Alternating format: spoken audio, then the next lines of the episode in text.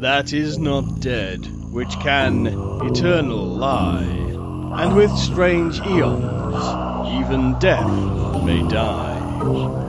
Welcome to the All Lovecraftian Podcast at ArkhamInsiders.com. Hallo, ich bin Mirko. Hallo und ich bin Axel. Wir sind die Arkham Insiders. Auf ArkhamInsiders.com.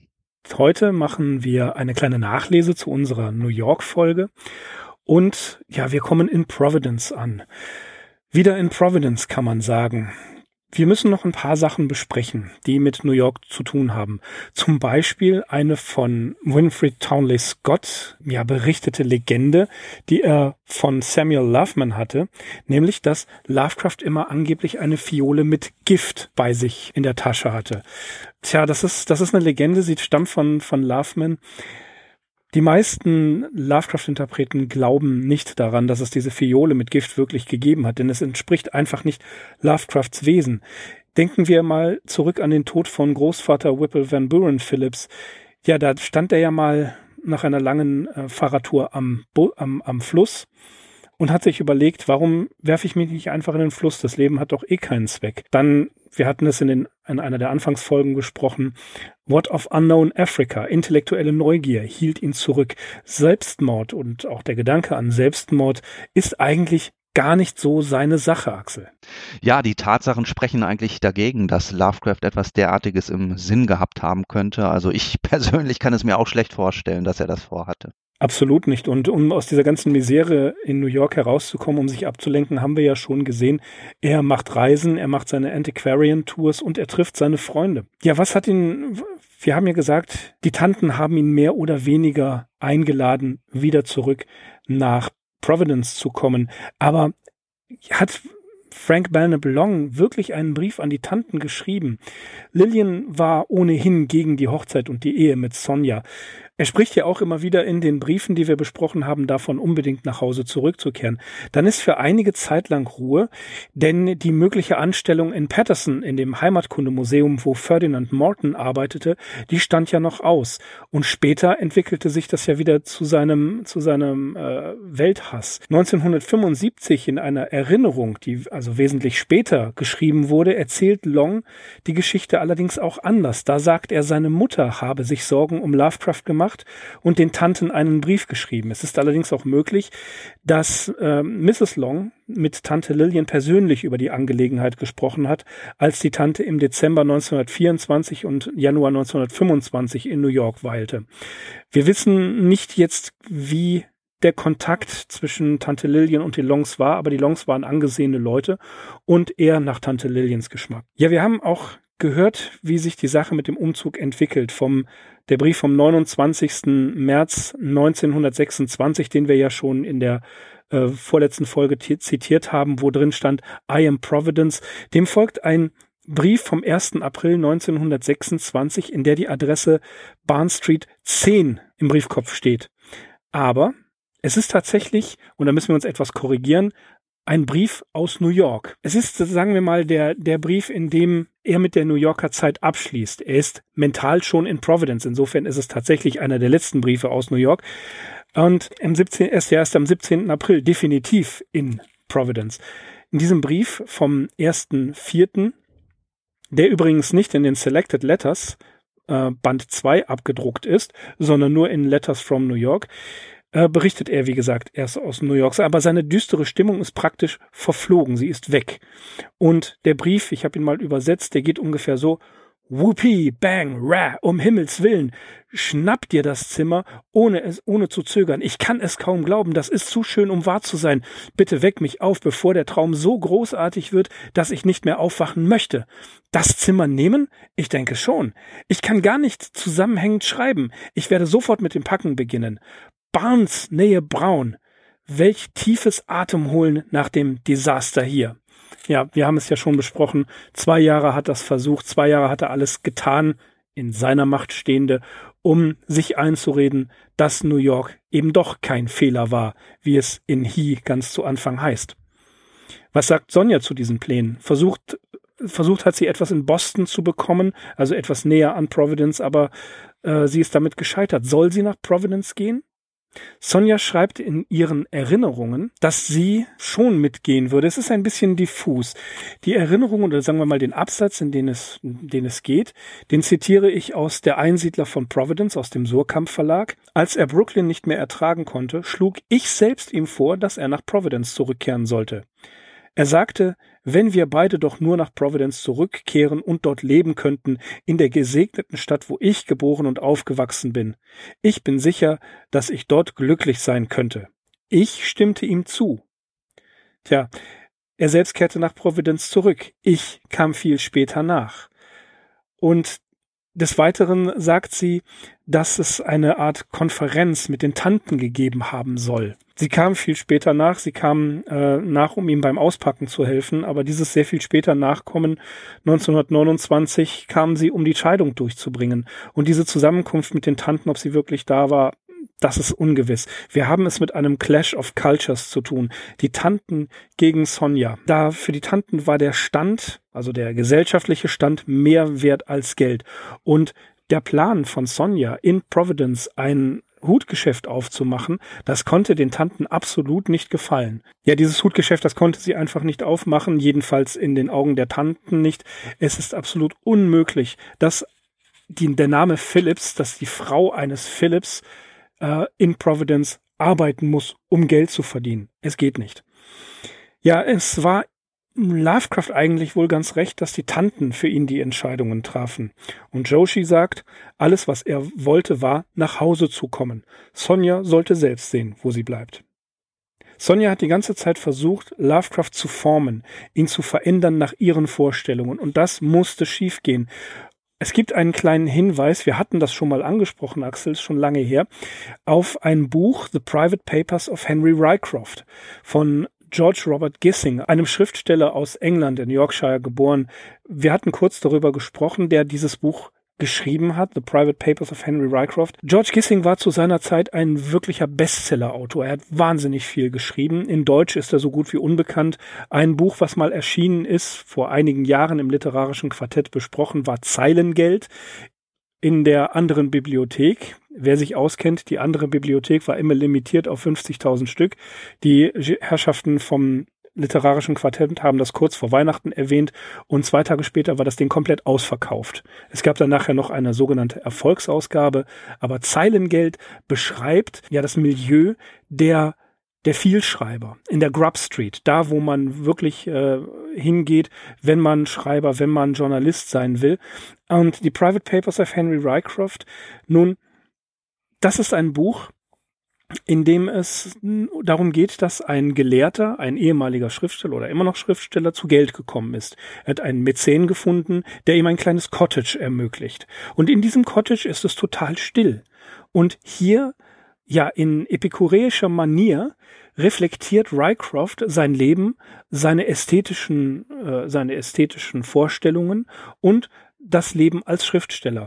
Und teilweise gleicht sich das, was Lovecraft in seinen Briefen schreibt. Es ist manchmal schon sehr merkwürdig, als habe ähm, Rycroft und Lovecraft gelesen und umgekehrt. Also natürlich hat äh, Lovecraft Gissing gelesen. Ähm, das Buch ist relativ früh erschienen und natürlich hatte George Gissing, Gissing keine Ahnung, wer, wer ähm, Lovecraft ist. Aber eben diese Private Papers of Henry Rycroft 1903 veröffentlicht, äh, sind sozusagen die kleine private Bibel Lovecrafts. Interessanterweise erwähnt er das Buch nur Sonja gegenüber. Im Rest der zugänglichen Korrespondenz ist es unerwähnt. Darüber muss man mal bei Gelegenheit etwas mehr sprechen. Aber Son, er hat Sonja dieses Buch geschenkt, sie hat es gelesen. Sie sagt selber, hätte sie mal ein bisschen drauf geachtet, wäre ihr klar gewesen, wo die ganze Reise hingeht. Lovecraft verbrachte seine Zeit lieber mit den Freunden und er, selbst wenn Sonja da war, blieb er ganz lange aus. Nach dem Motto, ich komme komm nach Hause, wenn meine Frau schon schläft. Tja, trifft Sonja Verantwortung, äh, trifft sie Verantwortung für die, für die Lage, in der Lovecraft war? Das ist schwer zu sagen. Lovecraft hatte ja auch eine spezielle Einstellung zur Ehe. Ich zitiere mal aus einem Brief. Und zwar habe ich das gefunden in H.P. Lovecraft, eine Biografie von Leon Sprague de Camp aus dem Fester Verlag. Da schreibt er, Zitat, Ich bin sehr für eine harmonische Ehe, aber ich habe eine oberflächliche mit einer grundlegenden Geistesverwandtschaft verwechselt. Kleine Ähnlichkeiten nahmen nicht wie erwartet zu und kleine Unterschiede nahmen auch nicht wie erwartet ab. Stattdessen fand in beiden Fällen der umgekehrte Prozess statt, zweifelsohne unterstützt von der finanziellen Unsicherheit, die stets der Feind häuslicher Angelegenheiten ist. Worauf er hinaus will, ist, dass eine Ehe funktionieren kann, wenn die beiden Partner charakterlich und in der Wesenheit gleich sind. Tja, das waren die beiden nicht. Lovecraft, der konservative Neuengländer, Sonja, die emigrierte Russin, erfolgreiche Geschäftsfrau, die versucht, ihren Mann in irgendeiner Art und Weise nach ihrem, tja, nach ihren Vorstellungen zu formen. Finanzielle Probleme haben zur Scheidung geführt, kann man sagen. In New York konnte er einfach nicht leben und sich um aus dieser fast ausweglosen Situation zu entziehen, ich sagte es vorhin schon, trifft er seine Freunde, geht in die Isolation, je nachdem, wie er gerade drauf ist, tritt seine Reisen an, macht seine Spaziergänge, beschäftigt sich mit dem großen Essay Supernatural Horror and Literature, durchstöbert die Pro Bibliotheken, um über Providence etwas zu lesen. Wir können es subsumieren und sagen, was er tut, ist tägliche Flucht in irgendeiner Art und Weise. Es wird auch behauptet, der Antisemitismus und der Rassismus sei Sonja so gegen den Strich gegangen, dass sie auch alles getan hat, um diese Ehe loszuwerden. Das ist eine Spekulation. New York natürlich, das war der Schmelztiegel, aber zu viel für Lovecraft. In New York, so sagte er, ist all das, was in der amerikanischen Kultur falsch läuft, vertreten. Am Dienstag, den 13. April 1926, packt er seine Sachen nach einem letzten Treffen mit den Calems, mit den Freunden. Es ist der definitiv letzte Brief vom 15. April an Tante Lillian und Tante Annie. Er schreibt, dass es ein Festbankett zu seinem Abschied bei den Calems gibt und ein letztes Mal wird die alte Tradition aufrechterhalten. Sie gehen durch New York, sie gehen spazieren und im Morgengrauen trinken sie auf der Brooklyn-Seite einen Kaffee. Ja, und dann geht es los. Es wird gepackt. Ähm, es wird ein Umzugsunternehmen engagiert. Dieses Umzugsunternehmen The Excelsior heißt es. Und das ist eine, eine alte Firma, die dort bekannt ist. Es kommen die Leute, sie packen alles ein, bis auf das, ähm, das Entenbild und das Rosenbild, das beides von der Mutter gefertigt wird. Da muss er sehr besonders aufpassen. Er sitzt quasi in einem ausgeräumten Zimmer. So, und dann schreibt er den Tanten noch, dass es ganz wichtig ist, dass sie sich bitte darum kümmern möchten, ein Klappsofa zu besorgen. Denn das Klappsofa, was er hier in der Clinton Street hat, das gehört Mrs. Burns und das soll da oder das muss da auch bleiben. Möglicherweise die zwei Kissen, die dazugehören, die hat er versehentlich mit eingepackt. Aber er braucht in Providence, und er bittet sich, die Tanten darum zu kümmern, er braucht dort ein solches Klappsofa, denn sein Raum, das ist so eine Art Studio Room, also ein, ein Einzimmer-Apartment, muss muss aussehen wie ein Studierzimmer oder eine Bücherei. Das ist für ihn extrem wichtig. Danach geht es Richtung, Richtung Providence und er berichtet seinem alten Freund Frank Belknap Long von dieser Zugfahrt. Und auch hier möchte ich unbedingt zitieren aus der Biografie von Leon Sprague de Camp aus dem Fester Verlag. Der Zug rollte weiter und ich erlebte stumme Freudenkrämpfe, als ich Schritt für Schritt in ein waches und dreidimensionales Leben zurückkehrte. New Haven, New London, dann das malerische Mystic mit seinen kolonialen Hügeln und landumschlossener Bucht, dann erfüllte schließlich noch ein subtilerer Zauber die Luft, edlere Dächer und Türme, und der Zug rauschte luftig über sie auf seinem erhobenen Viadukt Westley dahin in seiner Majestät Provinz Rhode Island, Providence, Plantations, Gott schütze den König. Und dann etwas weiter. Wellen der Ekstase und das Abfallen von Wolken von meinen Augen und meinem Geist daheim, Union Station, Providence. Es gibt keinen anderen Platz für mich. Meine Welt ist Providence. Ja, teilweise in Großbuchstaben geschrieben. Äh, das bedeutet für Lovecraft die allerhöchste Ekstase. Er schreibt Frank Belknap über das Haus, in dem er jetzt wohnt, 10 Barn Street, definitiv, dass es ein natürlich sauberes Haus ist. Bewohnt nur von ausgewählten Personen alter neuenglischer Familien.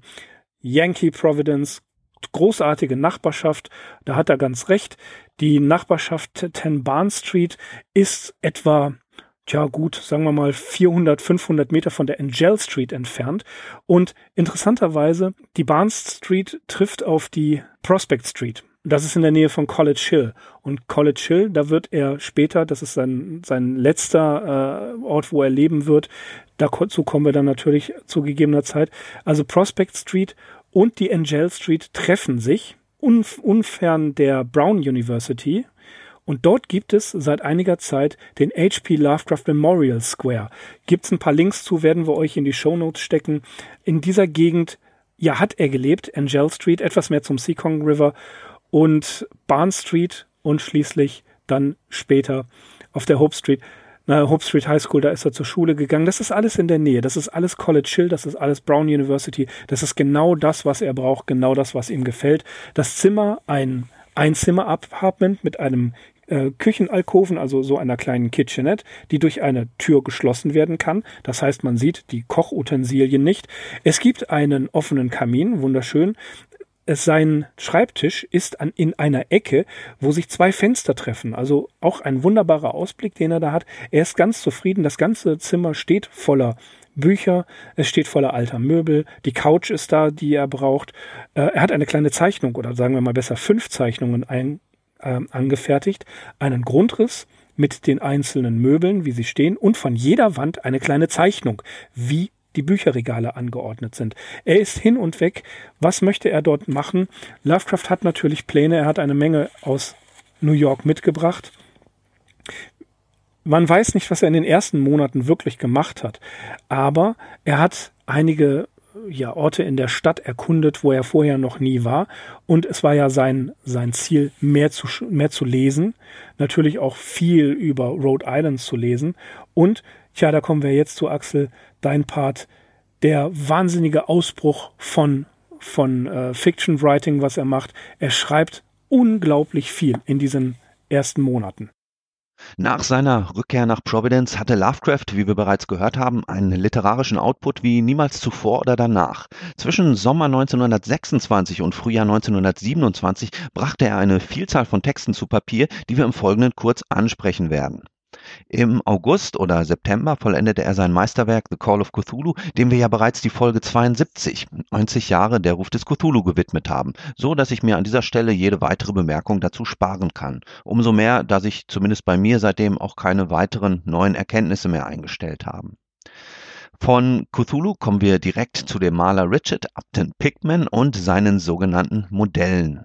Pigments Model, verfasst im Herbst 1926, ist eine Künstlerstory um besagten Maler, der sich in den Bostoner Untergrund verzogen hat, um dort abscheuliche Bildschöpfungen auf die Leinwand zu bringen.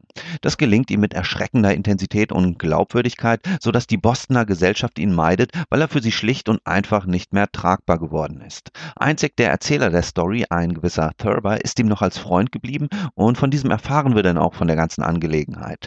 Während eines Besuchs bei Pigman in dessen Atelier kommt Thurber Körper hinter das Geheimnis des Künstlers, der seine dämonischen Wesen nämlich nicht aus der Fantasie herausmalt, sondern nach dem Leben. Ausrufezeichen. Aufgrund seines vorhersehbaren Plots sowie der etwas klischeehaften Monsterästhetik meiner Meinung nach rangiert Pigments Model nicht unter den allerbesten von Lovecrafts Stories. Interessant ist die Geschichte denn auch eher hinsichtlich der Schilderung des Bostoner Lokalkolorits, genauer gesagt einer heruntergekommenen Gegend namens North End, wo sich Pigment eingemietet hat. Lovecraft kannte diesen Stadtteil tatsächlich aus eigener Anschauung. Der reichte zurück bis ins 17. Jahrhundert was Lovecraft allerdings feststellen musste, nachdem er Pigments Modell verfasst hatte, war, dass das North End im Rahmen städtebaulicher Maßnahmen gründlich umgestaltet worden war, um nicht zu sagen, es war mehr oder weniger dem Erdboden gleichgemacht worden. War The Call of Cthulhu nicht auf Anhieb in Weird Tales unterzubringen, klappte es bei dem kürzeren und vor allem linearen Pigments Model ohne Probleme, auch wenn es doch noch bis zum Oktober 1927 dauern sollte, bis die Erzählung endlich gedruckt wurde. Lovecraft indessen schaute sich schon nach weiteren Verdienstmöglichkeiten um und schickte Ende August 1926 drei Geschichten an ein Blatt namens Ghost Stories. Ghost Stories, das war ursprünglich gar kein Literaturmagazin, sondern brachte Erlebnisberichte über sogenannte ja, Geistererscheinungen, paranormale Erlebnisse und so weiter und war illustriert mit dubiosen Beweisfotografien. Nichtsdestotrotz wurden auch Kurzgeschichten veröffentlicht, und zwar unter anderem von Agatha Christie, Carl Jacobi, Frank Long oder Robert E. Howard. Weniger dem Heft als solchem, das von 1926 bis 32 bestand, ist nachzutrauern, sondern der Tatsache, dass Lovecrafts Geschichten abgelehnt wurden. Und das vor allem, weil der Wortpreis hier bei zwei Cent lag. Zum Vergleich nochmal, We Are Tales war mit einem halben Cent gestartet und erhöhte erst nach einigen Jahren den Wortpreis auf 1 Cent. Also man kann sagen, schade um das Geld, dass Lovecraft hier durch die Lappen gegangen ist. Ein glücklicheres Händchen bewies er immer dann, wenn es darum ging, die Stories anderer für die Veröffentlichung fit zu machen. Die Rede ist zum Beispiel von seiner Arbeit als Ghostwriter und Korrektor für Wilfred B. Tallman, den New Yorker Bekannten. Für den hatte er eine Story namens Two Black Bottles überarbeitet, so dass äh, Tallman diese dann auch in der August-Ausgabe 1927 von Weird Tales erfolgreich unterbringen konnte. Ein anderer Kunde oder ja, man kann schon sagen Partner von Lovecraft war Harry Houdini, ein Name, der auch schon in diesem Podcast gefallen ist. Der große Zauber- und Entfesselungskünstler war Anfang Oktober in Providence aufgetreten und hatte Lovecraft beauftragt, eine Attacke gegen die Astrologie zu führen. Und das war gewiss etwas, worum man Lovecraft nicht sehr lange bitten musste. Für diesen bisher noch nicht wieder aufgetauchten Text hatte Lovecraft 75 Dollar erhalten. Houdini hatte ein reges Interesse daran, gegen Scharlatane vorzugehen und vor diesem Hintergrund ist dann auch ein Buchprojekt zu sehen, das er gemeinsam mit Lovecraft und C.M. Eddy im Sinn hatte. The Cancer of Superstition.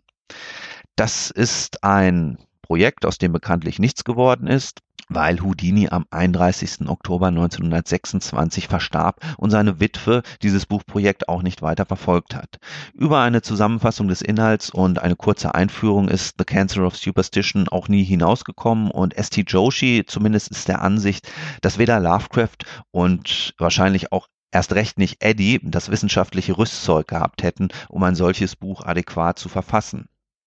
Lovecraft hatte New York zwar den Rücken gekehrt, aber offensichtlich hatte er keine Probleme, der Pestzone gelegentliche Besucher abzustatten.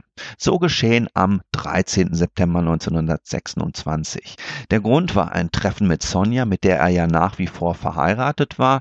Sonja hatte zwar eine Rückkehr nach New York in Erwägung gezogen, ihre Pläne allerdings zugunsten einer Anstellung in Chicago verworfen, wo sie denn auch zwischen September und Dezember 1926 lebte und arbeitete und zwischenzeitlich nur für Stippvisiten nach New York kam.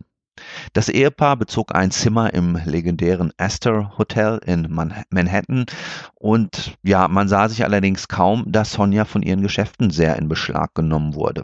Lovecraft hatte natürlich keine Langeweile, sondern hing wie gewohnt mit seinen New Yorker Kumpanen ab. Am 19. September verließ er die Stadt für einen kurzen Wochenendtrip in Richtung Philadelphia, den er dazu nutzte, sich weitere koloniale Sehenswürdigkeiten dieser Stadt anzusehen, die er ja zuletzt 1924 besucht hatte. Am 23. ist Lovecraft allerdings schon wieder zurück in New York, um an einem Caleb-Treffen teilzunehmen. Währenddessen lauscht man im Radio der Live-Berichterstattung eines Boxkampfs, nämlich einer Auseinandersetzung zwischen dem amtierenden Schwergewichtschampion Gene Tunney und seinem Vorgänger Jack Dempsey. Anwesend ist auch ein Freund von Kirk, ein gewisser Howard Wolf, seines Zeichens Reporter für das Akron Beacon Journal. Das sportliche Rahmenereignis darf nicht darüber hinwegtäuschen, dass sich Wolf und Lovecraft den ganzen Abend über unheimliche fantastische Literatur, Weird Fiction, unterhalten haben. Wer aber beschreibt Lovecrafts Erstaunen, nachdem er erfahren hat, dass Wolf eine Impression dieses Treffens für seine Kolumne Variety verfasst hatte, in der er auch seinen Eindruck des Schriftstellers schildert? Und das muss man sich mal auf der Zunge zergehen lassen. Das ist wahrscheinlich der erste Text über Lovecraft außerhalb des Amateurjournalismus oder den Seiten von Weird Tales. Und er ist erschienen irgendwann im Frühjahr 1927. Wolf hatte sich zwischenzeitlich zum Lovecraft-Fan gemausert bzw. gelesen und beschreibt ihn hier als noch unentdecktes Talent, wobei er Stories wie The Outsider, The Tomb und The Unnamable lobt. Und sogar mehr noch. Er schreibt, wie ich erfahren habe, hat dieser Mann seine Geschichten noch keinem Buchverlag angeboten. Ich rate Verlegern, die das hier lesen, ihn anzuregen, seine Stories zu sammeln und sie zur Veröffentlichung anzubieten. Zurück in Providence begibt sich Lovecraft Ende Oktober gemeinsam mit Tante Annie auf genealogische Spurensuche. Ziel ist Foster, ein kleiner Ort in Rhode Island unweit der Grenze zu Connecticut und seit dem späten 18. Jahrhundert Aufenthaltsort der Phillips-Sippe. Dieser Ausflug, das war natürlich ein Segen für Lovecraft, denn nicht nur genoss er hier den nostalgischen Charme des ländlichen Neuenglands, sondern er belebte auch wieder die Kontakte zu den Familienmitgliedern, die Whipple Phillips noch in guter Erinnerung hatten. Dass der Trip nach Foster nicht ohne Folgen geblieben ist, das verdeutlicht denn auch die nächste Story, The Silver Key, die Lovecraft zu Anfang November verfasste. Wir treffen hier unseren alten Bekannten aus The Unnamable, Randolph Carter, wieder, der sich unversehens zum Knaben zurückverwandelt, der das Glück genießt, abermals eine unbeschwerte Kindheit im idyllischen Neuengland verleben zu dürfen. Über diese schöne Erzählung werden wir uns dann in voller Länge unterhalten, ja, wenn es soweit ist. Bis dahin müsst ihr euch noch ein bisschen in Geduld üben. Das gilt auch für The Strange High House in the Mist, ebenfalls im November 1926 verfasst. Eine weitere Story, die man so nicht erwartet hätte, nachdem Lovecraft bereits The Call of Cthulhu verfasst hatte und die eher in der Tradition der an Dunsany angelehnten Erzählungen steht. Joshi bezeichnet sie sogar als eine Art Spiegelbild zu Celephais. Ja, im November entsteht dann noch ein Text, den eigentlich jeder wahre Lovecraft-Fan zumindest dem Namen nachkennen sollte. Die Rede ist von dem herzerwärmenden Essay Cats and Dogs, eine durch und durch parteiische Stellungnahme zugunsten der ersten.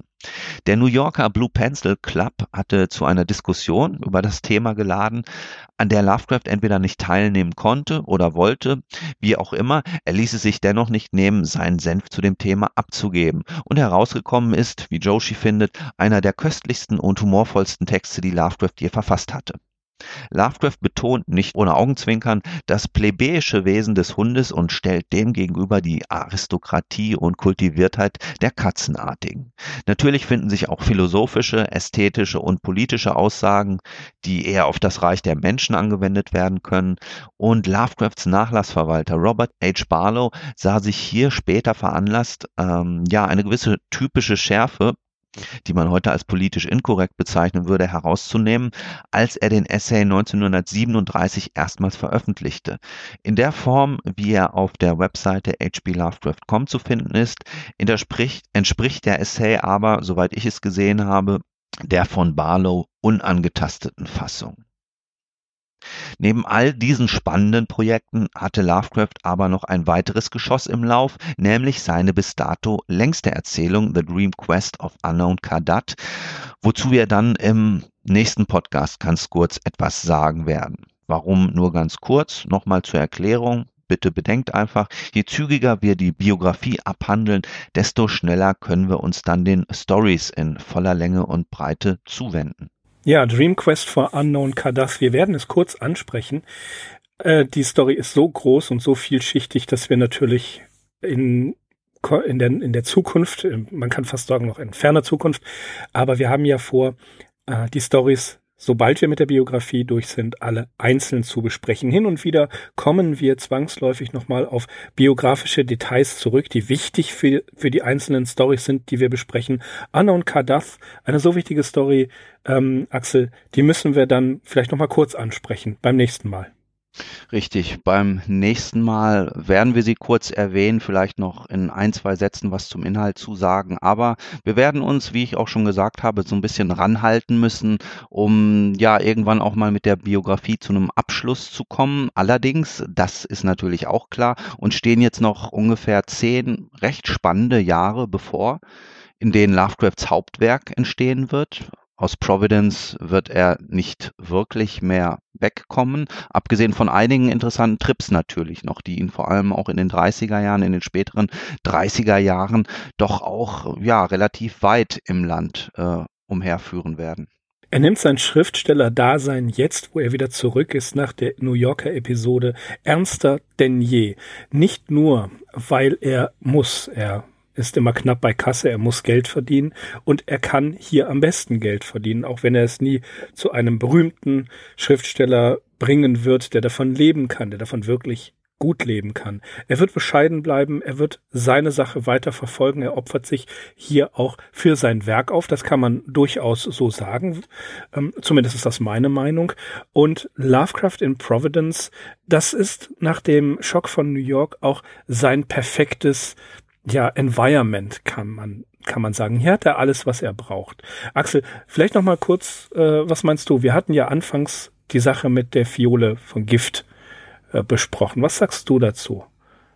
Ja, das ist ja so ein Gerücht, das Samuel Loveman in Umlauf gebracht hat. Zumindest ähm, ist es auf ihn zurückzuführen.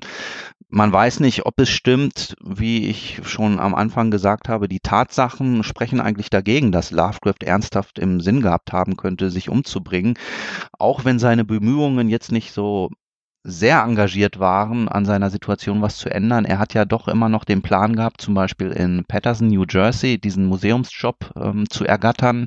Und wenn das nicht geklappt hätte, hatte er auch schon alternative Pläne, dass selbst wenn er in Providence nichts hätte erreichen können, jobmäßig, dass er sich dann mehr so in Richtung Boston orientiert hätte.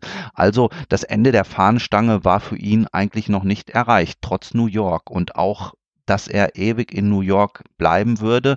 Das hat er meiner Meinung nach nicht so gesehen. Es war für ihn immer klar, dass er auf eine auf eine bestimmte Art oder Weise dort nochmal den Absprung schaffen würde. Und zwar nicht, indem er sich einfach vergiftet. Nein, das liegt überhaupt nicht in seinem Charakter. Wie wir schon eingangs erwähnten, wir hatten die Situation, als der Großvater äh, gestorben ist. Intellektuelle Neugier hat ihn vom Selbstmord zurückgehalten und so ist es immer. Das Problem war, er wusste, er braucht diesen Ausweg, aber er hat ihn nicht gesehen. Ja, er, er wusste nicht, wie er aus der Situation rauskommen sollte. Feststand nur, er musste aus der Situation rauskommen. So, ich nehme jetzt mal kurz äh, für, für Lovecraft tatsächlich ein Zitat von Theodor Adorno in Anspruch. Es gibt kein richtiges Leben im Falschen. Ja, ein geflügeltes Wort, ein berühmter Satz. Und das trifft auch auf Lovecraft in diesem Zusammenhang zu. Ja, allerdings hätte ich das auch jetzt nicht erwartet, dass du mit sowas um die Ecke kommst. Ja gut, aber es passt tatsächlich. Also das ist wirklich mal dieses Zitat in einem interessanten Kontext zur Anwendung gebracht.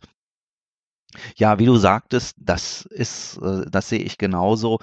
Er hat den Weg nicht gesehen, wie er da rauskommen sollte. Wie es dann passiert ist, das hast du ja auch vorgestellt. Das war eigentlich eine sehr interessante Situation. Das war so ein Zusammenspiel aus äh, Tante Lillian und ähm, den Longs, Frank Belneblanc und seiner Mutter Sonja und Lovecraft. Jeder hat da so seine sehr spezielle Rolle gespielt. Und ja, am Ende ist es zu einer Lösung gekommen, die vielleicht nicht ganz im Sinne Sonjas war, aber für Lovecraft war sie tatsächlich ein gangbarer Weg, war es der Ausweg aus New York.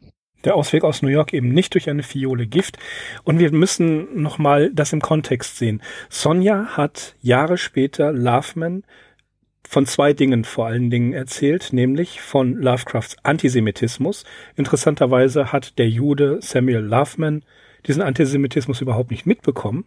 Zumindest können wir das vermuten, denn es gab zu diesen Zeiten, zu den Lebzeiten Lovecrafts überhaupt keine Reaktion darauf. Also scheint er es gar nicht mitbekommen zu haben oder er war vollkommen blind.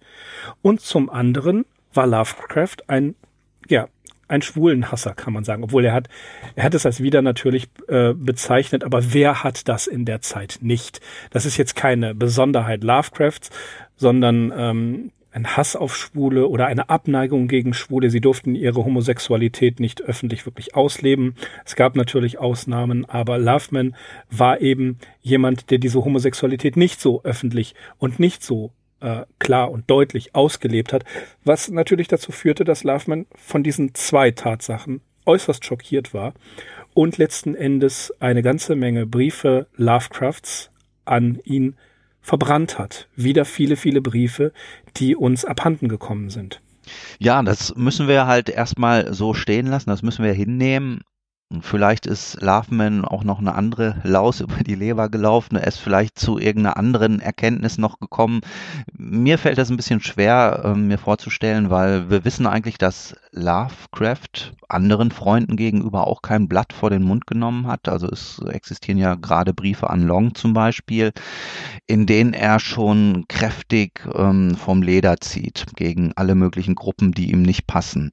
Und dass Loveman da völlig unberührt gewesen sein soll, während der New Yorker Zeit. Ja gut, das ist erstaunlich, muss ich sagen. Ist so ein bisschen ein Rätsel, vor dem ich auch stehe. Zumindest gibt es keinen Hinweis, den ich gefunden habe, in dem sich Lovecraft Loveman gegenüber sowohl antihomosexuell als auch antisemitisch geäußert hat. Das kam alles erst später. Er war ganz klar, wie du schon sagst, wenn er seine antisemitischen oder rassistischen Ausfälle hatte, dann, äh, dann hat er wirklich alles in seiner Wortmacht Stehende motiviert und vom Leder gezogen, wo es nur ging. Dass Loveman das wirklich nicht mitbekommen habe, also hat das, ja, ist erstaunlich. Er vielleicht hat Loveman gegenüber, vielleicht hat er es auch gar nicht gewusst. Irgendwo habe ich mal die Äußerung gefunden, dass, er, dass ihm gar nicht klar war, dass Loveman sowohl äh, homosexuell als auch Jude war. Das mit dem mit dem Judentum, das zu verbergen, das ist in New York nicht ganz so einfach. Die Stadt ist offen genug gewesen. Sie ist auch sicherlich in Teilen für Homosexuelle offen gewesen. Aber dass Loveman seine Homosexualität nicht so offen ausgelebt hat, dass es Lovecraft aufgefallen ist, das ist durchaus möglich. Mhm. Ja, aber auch das ist so eine Sache. Eigentlich war ihm ja der Zirkel oder die Szene bekannt, aus der Loveman kam. Er hatte ihn ja in Cleveland, war das, oder? Hm, in Cleveland. In Cleveland besucht und das war ja schon so eine Künstlerschaft, die dort äh, residierte und da ging es eigentlich schon freier, freier und freizügiger zu. Und ja, ja wie gesagt, vielleicht hat Love, Lovecraft da auch einfach die Augen vor den Tatsachen verschlossen. vielleicht, ja. Er, er hat ja auch Hart Crane kennengelernt in diesem Zusammenhang und Hart Crane war sehr offensiv homosexuell. Ja. ja. Also vielleicht hat er es auch verdrängt. Wir wissen es nicht, es bleibt uns ein Rätsel. Ja, wir sind wieder angekommen, da wo Lovecraft am liebsten ist. Es ist äh, 10 Barn Street, sein vorletztes Quartier vor dem Ende seines Lebens, das er mit seiner Tante bewohnt. Wir schauen mal, wie es weitergeht. Äh, es bleibt trotzdem spannend, auch wenn wir jetzt mehr seine produktiven Seiten beleuchten und ansprechen werden. Aber nun, Axel, er ist wieder da, wo er hingehört. Es wird ihm niemals besser gehen. Und wenn wir uns an W. Paul Cook erinnern, seinen berühmten Ausspruch, er kam aus New York, wurde durch das Feuer geläutert und war pures Gold. Und er sagte auch, hätte er ein Organ dafür, er hätte angefangen zu schnurren. So gut ging es ihm. Ja, und er hatte auch geschnurrt. Wenn man sich dann die folgenden Jahre anschaut, dann hat er die Zeit wirklich genossen, die ihm noch geblieben ist. Das können wir jetzt aus der Rückschau schon so ein bisschen sagen. Viele äh, Jahre hatte er tatsächlich nicht mehr zu leben, aber die hat er wirklich ausgenutzt. Und ja, von daher hat er noch gut geschnurrt, die letzten paar Jahre da in Providence. Ja, ja, der, der graue Kater von Providence. Ja, liebe Arkham Insiders, das war's für heute. Das war unsere quasi erste Folge aus Providence nach New York. Ich bedanke mich ganz einfach wieder mal fürs Zuhören und verabschiede mich bis zum nächsten Mal. Ich bin Mirko. Ich bin Axel, auch von mir. Vielen Dank fürs Zuhören. Wir sind die Arkham Insiders. Auf arkhaminsiders.com. Macht's gut. Ciao. Bis dann. That is not dead, which can eternal lie, and with strange eons, even death may die. Welcome to the All Lovecraftian podcast at ArkhamInsiders.com.